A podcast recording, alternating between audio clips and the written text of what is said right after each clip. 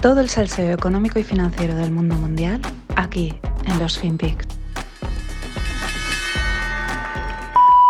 Very quickly, you didn't want to get involved in the Ukraine conflict militarily for obvious reasons.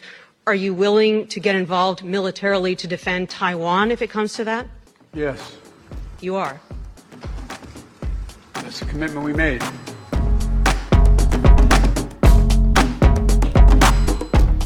Hola, no financieros. Arrancamos semana y luego en la mitad hay sorpresita. Este que teníais aquí era Biden, ¿no? Y responde a la pregunta de si Estados Unidos va a defender militarmente a Taiwán frente a una invasión de China. Y la respuesta es tajante, sí, es el commitment, es el acuerdo, es el compromiso al que hemos llegado. Una respuesta seca, directa. Luego Biden, lo podéis ver en la newsletter, os he dejado el vídeo, pero gira el cuerpo, ¿no? Es como, mm, no me apetece contestar más, mm, estás haciendo una pregunta que ahora me incomoda bastante, pasemos a otra cosa. Pero claro, eh, vamos a hablar de este tema, de China y de Taiwán. La aspiración de China sobre Taiwán es de largo conocida. Ellos consideran que la isla es parte de China. Los rumores y los gestos eh, respecto a la posible invasión de Taiwán eh, pues van en aumento. Sin ir más lejos, la semana pasada salía un artículo en el Wall Street Journal apuntando sutilmente, ¿no? No, no lo decían así, pero bueno, es como, fijaros lo que está pasando, a que China eh, sigue preparándose para algo, ¿no? Vamos a ver, pues, estos gestos, estos rumores que hemos ido comentando desde hace ya, pues yo creo que ya llevamos un año diciendo, aquí algo pasa, ¿no? Sabemos que llevan más de un año acopiando materias primas como si no hubiera mañana, comprándolo todo, especialmente alimentos, ¿no? Lo ha contado Greg, lo lleva contando desde hace, pues eso, un año. Esta gente no para de comprar cerdos y granos como si, como si fuese a venir una guerra. El Wall Street Journal menciona una circular interna del Partido Comunista que prohíbe a sus miembros poseer propiedades y activos fuera de China, tanto directa como indirectamente a través de hijos o esposas. Claro, públicamente ellos lo venden como una acción para controlar el fraude, la corrupción. Ya sabemos también lo que se cuece en aquellos lares en estos temas. Y hay mucha gente en el partido que está pues, forrándose, sacando el dinero fuera, etcétera. Sin embargo, pues a nadie se le escapan eh, las sanciones y la congelación de activos tipo Rusia que sufrirían ante un conflicto con Taiwán, ¿no? Es- es complicado no relacionarlo. Os dejo un hilo con alguien que ha desarrollado un poquito más esto. Ya digo, son especulaciones, es esta noticia pinta esto, vamos a sacarle un poco más de hilo. Mm, Bueno, ahí hay que estar, ¿no? Más, la principal plataforma de trading de bonos, y hago aquí un paréntesis, eh, de comercio de bonos, ¿no? No penséis en las típicas que veis ahí anunciadas de trading, ¿no? Cuando se habla a nivel institucional de trading es una mesa de comerciar bonos entre bancos, entre instituciones, ¿no? Entonces, la principal plataforma de trading de bonos de China ha parado de dar datos a los inversores extranjeros. Ahí nos quedamos, ¿no? No te doy datos. ¿Por qué? Pues porque somos China. Pero es que además China quiere expandir el grupo de países emergentes denominados BRICS, ¿no? Quieren que sean más, quieren ampliar ahí sus redes. Bueno, estos son algunos de los hechos más recientes. Voy a dar mi opinión desde la distancia, eh, que se sepa, y en base a toda la información que llevo tiempo pues comentando y recopilando aquí en los FinPix, ¿no? ¿Cómo veo esto? Por otro día también JR me preguntaba por Twitter, oye, ¿esto cómo lo ves? Tal, no pude contestar o estaba liado, pero vamos a ello. Eh, lo primero, pues ya se ha dicho, pero mejor repetirlo. O sea, China quiere Taiwán. Lo han dicho pública y abiertamente. Ellos consideran que es una aspiración histórica, no así los taiwaneses que no quieren saber nada de China. Por lo tanto, eh, tal y como remarcaba Zorrilla en su brillante exposición, de la que os hablé el otro día respecto a Ucrania, el, ex embajador de bastantes, pues bueno, y catedrático, esto va de poder, punto. No hay razón ni moral. Entonces, es poder, es yo quiero esto. Y ya está, punto. Y luego se basarán en cosas históricas y tal. Quieren Taiwán. Por lo tanto, creo que China tarde o pronto lo intentará, de una manera o de otra. Porque no olvidemos que ellos no son de ir de frente a buscar el conflicto abierto, ¿no? Yo supongo que desplegarán o estarán desplegando un poder político muy fuerte en toda la zona, llevan haciéndolo años, pero estará estarán intentando como cercar eh, geopolíticamente a Taiwán. Porque claro, no es sencillo, desde mi punto de vista, por lo que he estado oyendo a un montón de gente, lo de Taiwán. El tema es que es una isla, evidente, como todos sabemos, y no es como Ucrania, es decir, eh, no llegas ahí, pone, tú acercas los tanques hasta la frontera y a la de tres cruzas la línea, ¿no? Aunque sea claro, ¿no? Pero no te, pueden, no te pueden prohibir acercarte a la frontera, ¿no? Taiwán es una isla que está a 180 kilómetros de China y además la propia isla tiene una orografía muy complicada. Digamos, media isla es como podríamos decir como plana, pero es que la otra media es una montaña muy muy complicada. Es como media isla es habitable, la otra no. Y eso siempre complica cualquier tipo de invasión y facilita cualquier tipo de defensa. Es decir, digamos que por motivos geográficos no es tan fácil eh, tomar la isla y, ella se presta pues, a una defensa numantina. De ahí creo que la importancia de un despliegue político importante en la zona, ¿no? Para, caer políticamente casi antes que militarmente. Eh, ya digo, es mi opinión, como lo veo.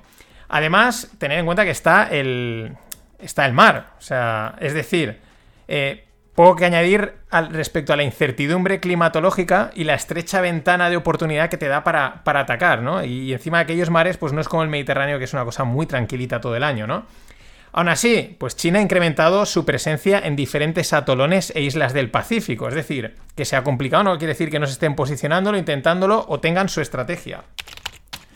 Pero ahora hay que añadir otro problema, que es la situación de la economía china. Bueno, las informaciones que íbamos oyendo desde septiembre, pues dejan entrever que la cosa no va bien. El, tema de Evergrande, el tema de la, de la crisis inmobiliaria. Eh, y eso es lo que nos llega. Luego la realidad puede ser muchísimo peor. Ya habéis visto antes el tema de los bonos, ¿no? De repente paran y dicen, no, a los, a los extranjeros no les damos información de los bonos, ¿no?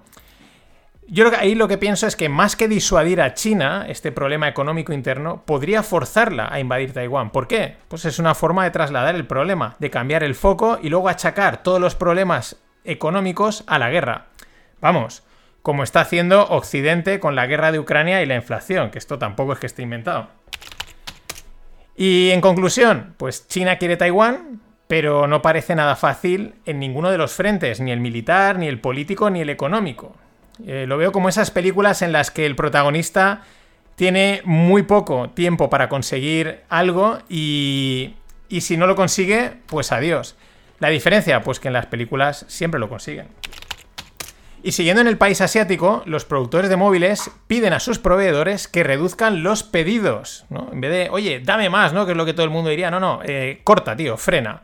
Como dicen los ingleses, no bueno, amigos. Esto me recuerda a cuando hace meses, no sé si os acordáis, en otoño, el otoño pasado, los pronósticos, ¿no? Los economistas, los analistas decían que para estas fechas, o sea, para ahora, para mayo, llegando a verano y tal, para la segunda, tercera parte del año, eh, según cómo midamos el año, claro, eh, los problemas logísticos y productivos que hay en el mundo se habrían relajado, ¿no? Y podríamos ya estar tranquilos. Ya sabíamos que no eran pronósticos, eran el clásico di lo que quieren escuchar y, para adelante. Pero para contrarrestar el tema de, oye, no me paséis más órdenes de móviles, eh, otro dato. Xiaomi, la marca china, sobrepasó los 500 millones de smartphones instalados en el primer trimestre de, este año 2022. Con ello se une a Samsung y a Apple en el top de vendedores móviles, ¿no? Eh, bueno, mm, las cosas como son, no sé si yo tengo Xiaomi eh, por una cuestión de que, bueno, la relación calidad-precio y aunque hagan envíos de datos a China, esto lo comentaba Diego Parrilla en el penúltimo Distonómica, que tenía un amigo que los desmontaba y dice, no sé por qué de vez en cuando los, móviles estos chinos envían, hacen una conexión, hacen una llamada, una llamada es un envío de datos a China. ¿Por qué? Bueno, pues porque esto es así. Pero dando, pagando ese precio, pues no se puede negar el, acierto en la estrategia y la verdad, la calidad del móvil. Lo han conseguido, si no lo sabéis, reduciendo el margen de ganancia por móvil a un 5%. Ellos solo ganan un 5% en cada móvil. ¿Por qué? Porque así consiguen meterle mucho hardware y mantener el hardware muy bueno eh, de marca y mantener el precio pues muy ajustado. El otro precio que pagas, ¿cuál es? Pues la llamadita china de tu envío de datos. Y con todo el tema de la pandemia y los problemas logísticos, surgieron las críticas al sistema globalizado actual, que en realidad, pues de globalizado tiene poco porque todo está pasando por China, ¿no? Ese es el, globalizado entre comillas. En aquel momento, hace nada, si es que hace dos años, pues algunas empresas empezaron a deslocalizar, empezó a debatirse este tema, si no habría que distribuir la, producción en el mundo para reducir los riesgos, ¿no? del cuello de botella y no cometer el mismo error o, los mismos, sufrir los mismos problemas en caso de que volviese a ocurrir algo. Bueno, pues os dejo en la newsletter un gráfico del Financial Times donde se muestra que el debate sobre la desglobalización o la deslocalización a nivel corporativo, el debate a nivel corporativo ha vuelto a repuntar. Tuvo su pico en marzo del 2020 y ahora vuelve a ser un tema de conversación entre directivos. Sin duda la incertidumbre que está generando China en todo este momento actual es el principal motivo. Y no, no me he equivocado de música. Es la que he elegido para dar la bienvenida al patrocinador del podcast. Sí, sí, tenemos patrocinador. Luego ellos me dirán qué les ha parecido la elección de la música. Son los amigos de Scorchify.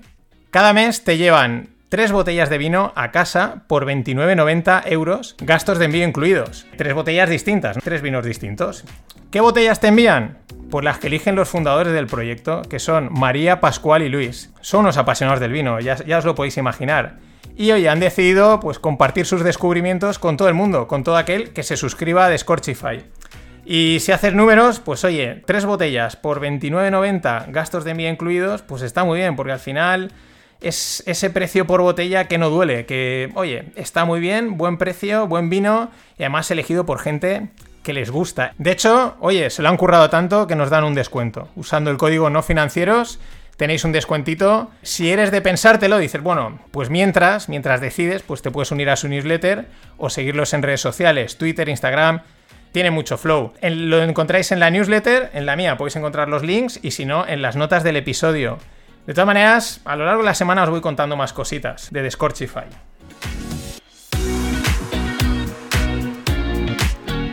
Y nada, con la música de Scorchify, pues continúo, ¿no? Porque he estado probando y el cambio a la que utilizo habitualmente no quedaba bien. Digo, pues me quedo con la de Scorchify y, y pa'lante.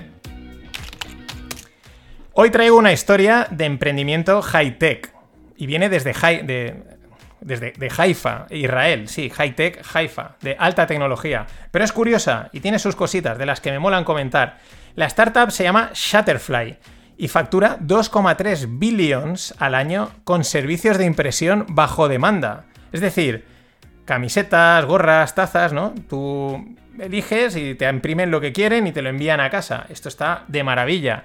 Mm, yo las camisetas de no financieros no es Shutterfly, pero es el equivalente español. Bueno, las curiosidades, ¿no? Bueno, ya los 2,3 billions ya son de curiosidad. Pero además, esta, es más conocida la marca en Estados Unidos y Canadá que en Israel. De hecho, de esos dos países, de Estados Unidos y Canadá, vienen el 90% de sus clientes. Pero es que además parece ser que la compañía es un fenómeno cultural al otro lado del Atlántico. Es un imperio que emplea 13.000 trabajadores y 9.000 subcontratados. 370 millones de envíos, una auténtica barbaridad. La número dos, para poner siempre en perspectiva del mundo en estos servicios, es eh, que opera bajo la marca Vistaprint, que esta quizás ya te suene porque es más habitual en, Europa. Pero vamos con más cositas, vamos con la parte tecnológica, o sea, cómo que esto es high-tech. Tiene un sistema de Machine Learning que lo que hace es, pues bueno, han desarrollado el algoritmo tal cual, y lo que hacen es coger todos los datos de la gente que genera, por ejemplo, álbumes de fotos, y a partir de ahí mejorar el proceso, mejorar la elección, facilitar el procedimiento y que, eh, pues eso, la experiencia de usuario sea mucho mejor, ¿no? Elegir en qué orden tienes que poner las fotos, cómo te va mejor de una manera, qué foto es, cuál, etc. Es decir, inteligencia artificial al servicio de crear álbumes de fotos. Esto es, esto es lo que mola, ¿no? No cosas estas raras que no entendemos. Claro, el resultado, pues son capaces de generarte el álbum que necesitas en 90 segundos. Y esta es la clave ahorran tiempo en algo que puede ser tedioso, porque ponte a elegir las fotos, el orden, cuál pongo aquí, cuál pongo allá, y esto es en 90 segundos, gracias a la inteligencia artificial, se lo ventilan. Pero es que además son capaces de leer el tamaño de la imagen, el volumen, eh, datos como si es una boda, quién es el chico, quién es la chica, etcétera, ¿no? Y todo eso ayuda pues a facilitar todo este proceso. Por eso dicen, por eso lo venden como esto es alta tecnología en un producto muy sencillo, ¿no? Y por eso os decía, estos son los ejemplos de startups tecnológicas que me mola contar, porque cualquiera lo puede entender, es que se entiende, es sencillo, ¿no? Son de estas que dices, pero ¿qué me están contando, no? Y además es un producto a priori sencillo, oye, imprimir cosas con mucho mercado, porque la gente al final siempre que si la despedida, que si tal, el cumpleaños, pues oye, pues voy a imprimir las camisetas de mi proyecto, etcétera, del blog, lo que sea. Además, eso, las posibilidades de hacerlo al gusto y a buen precio. Y todo con un trasfondo de tecnología potente, ¿no? Estas, estos, estas molan explicarlas. Eh, y sin olvidar el otro detalle, el cerebro está en Haifa, es donde tienen allí toda la parte tecnológica, todo el desarrollo, pero sin embargo todo el negocio, toda la parte física en Estados Unidos y Canadá. Es una especie de, desglobalización. En fin, os dejo la entrevista a la CEO en la newsletter y pensad lo de Scorchify, ¿eh? Pero te voy a decir una cosa. Si no gano dinero, no me divierto.